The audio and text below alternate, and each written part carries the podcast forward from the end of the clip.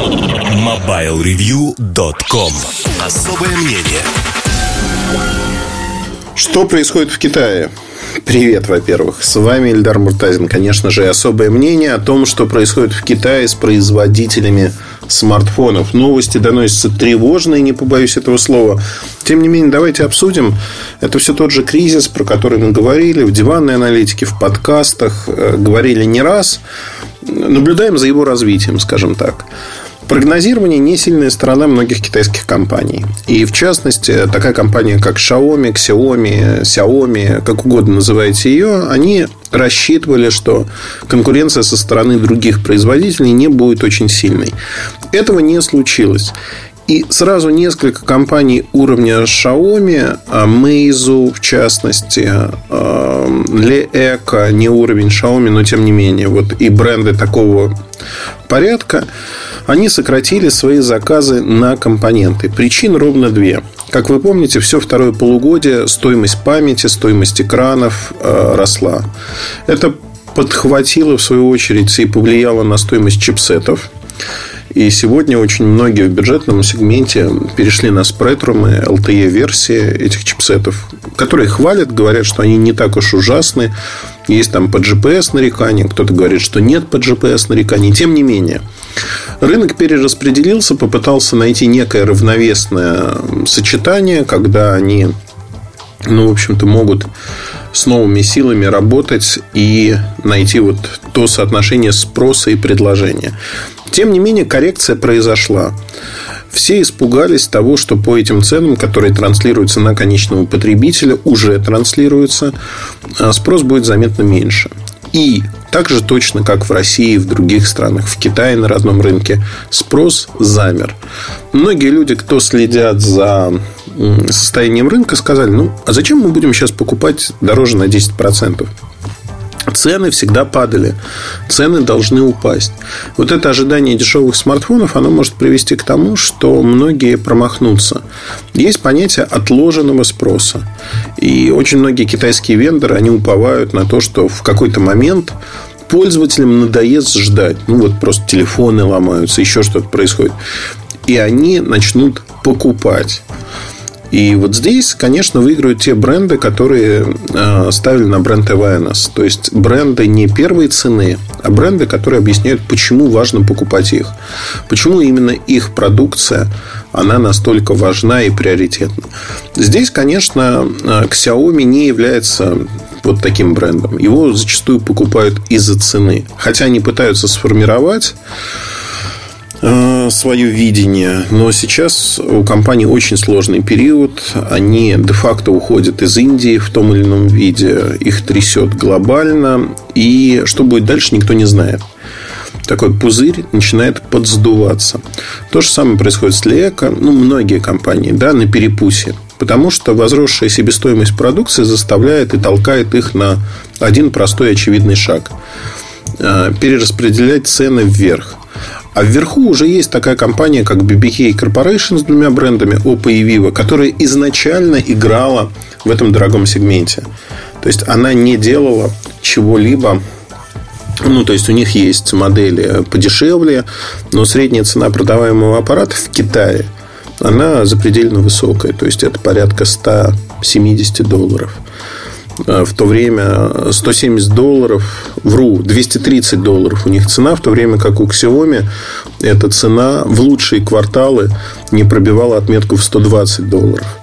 То есть, ну вот, э, понимаете, тут э, такой момент очень тонкий что выйти в другой ценовой сегмент, аудитория, твоя аудитория тебя просто не поймет. Вчера ты продавал мороженое по 20 копеек, а сегодня ты хочешь его продавать уже по 30.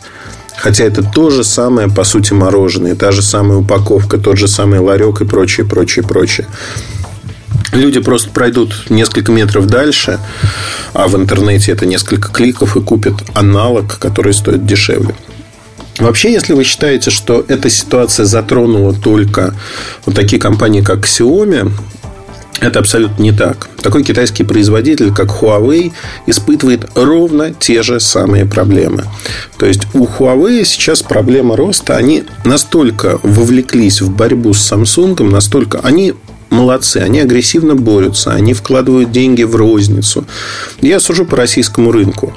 А в России Huawei большие молодцы, потому что они делают очень-очень многое. Но примерно, вот знаете, калька примерно такая же, как то, что происходит у там Xiaomi и более известными брендами, там Oppo, Vivo. Huawei надрывается сейчас с точки зрения затрат. Они продают свои устройства дешевле, чем нужно – Соответственно, это не приносит им достаточных прибылей, чтобы э, компенсировать вот эти колебания стоимости компонентов и прочих вещей. Они, например, не могут во флагманах использовать AMOLED-экраны в данный момент массово. Почему? Потому что их нету. Там 95% AMOLED-экранов выпускает Samsung. Это дорого. Они не играют в эту игру. Ну и прочее, прочее, прочее. То есть, здесь мы сталкиваемся с тем, что да, они продают достаточно эффективно большие объемы устройств. Они очень агрессивно растут. Но этот рост сопровождается болезнями того самого роста. А болезни, они понятные и простые, через это проходили многие компании. Им нужно балансировать на грани компромисса. Когда, с одной стороны, они привлекательны по цене для потребителей и конкурируют вот с нижестоящими брендами. С другой стороны, они не сильно дешевле там, того же Samsung. И получается, в общем-то, вот, знаете, это на грани, ни туда, ни сюда. А, всегда есть опасность свалиться в какую-то сторону. И посмотрим, что будет с Huawei в 2017 году с точки зрения ценового позиционирования своих устройств.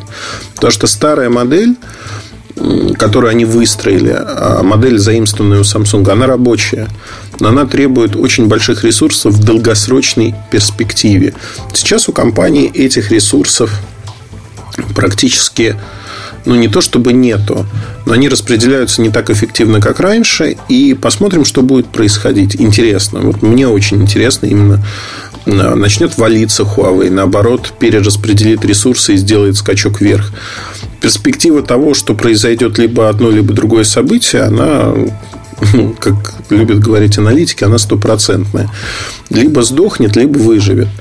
Но интересно, как это будет происходить. То есть, каким образом будут перераспределяться ресурсы, как они будут смотреть на свое будущее, что будет происходить. Вот это очень важно. Это очень важно, и мы на это посмотрим, конечно же. Но тенденция, о которой я и заговорил, она очень простая. Мы о ней говорим уже, ну, наверное, с лета прошлого года. Стоимость компонентов растет безалаберное снижение цен, на котором играли многие компании за счет дешевых или вовсе бесплатных инвестиционных денег, закончилось. То есть, вот эта модель Лека, например. А деньги теперь стали считать. И себестоимость товара стали считать. И все смежные бизнесы, которые якобы давали что-то в плюс, теперь этого не дают. Одним словом, то, что сейчас происходит, происходит очень правильно. Правильно, потому что как мне кажется, а, Китай подвыдохся именно с точки зрения ценового конкурирования. Они осознали, что бесконечно субсидировать продажи невозможно. И это приводит, конечно, к изменению цен. Постепенно цены выравниваются, они растут вверх. От этого выигрывают крупные компании Apple, Samsung, Sony, частично HTC, если останется к тому моменту в каком-то виде. То есть для них это своего рода передышка. Передышка, потому что китайцы все-таки не осилили вот этот марш-бросок, не смогли переломить рынок под себя. Да, они оттянули большую часть одеяла. Но как только начинают расти цены, происходит обратная ситуация, когда э, А-бренды, они становятся привлекательны. И мы сейчас видим, если смотреть на продажи там, предыдущего поколения А-серии от Samsung, текущего поколения А-серии, снова пошли в рост, причем в рост такой агрессивный. Маркетинг играет роль, и то, что китайцы стали не настолько привлекательными, ну, опять-таки, китайцы, которые сравнимы. Потому что можно, конечно, китайцы и за 50 долларов найти, и за 10.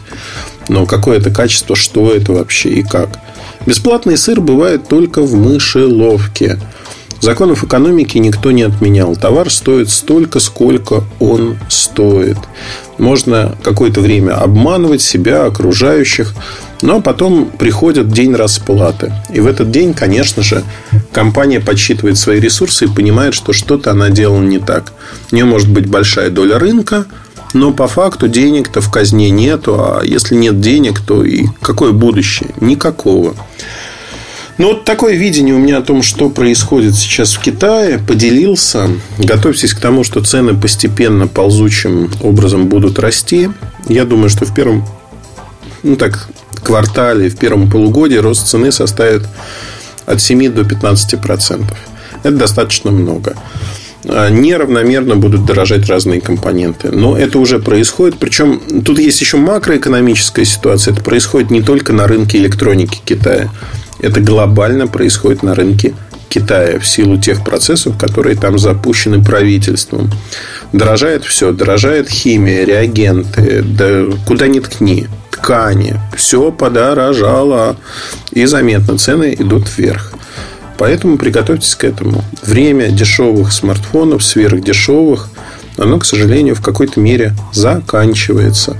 А рынок будет выправляться. В этом есть как позитивные вещи, так и негативные. Ну, впрочем, об этом как-нибудь в следующий раз.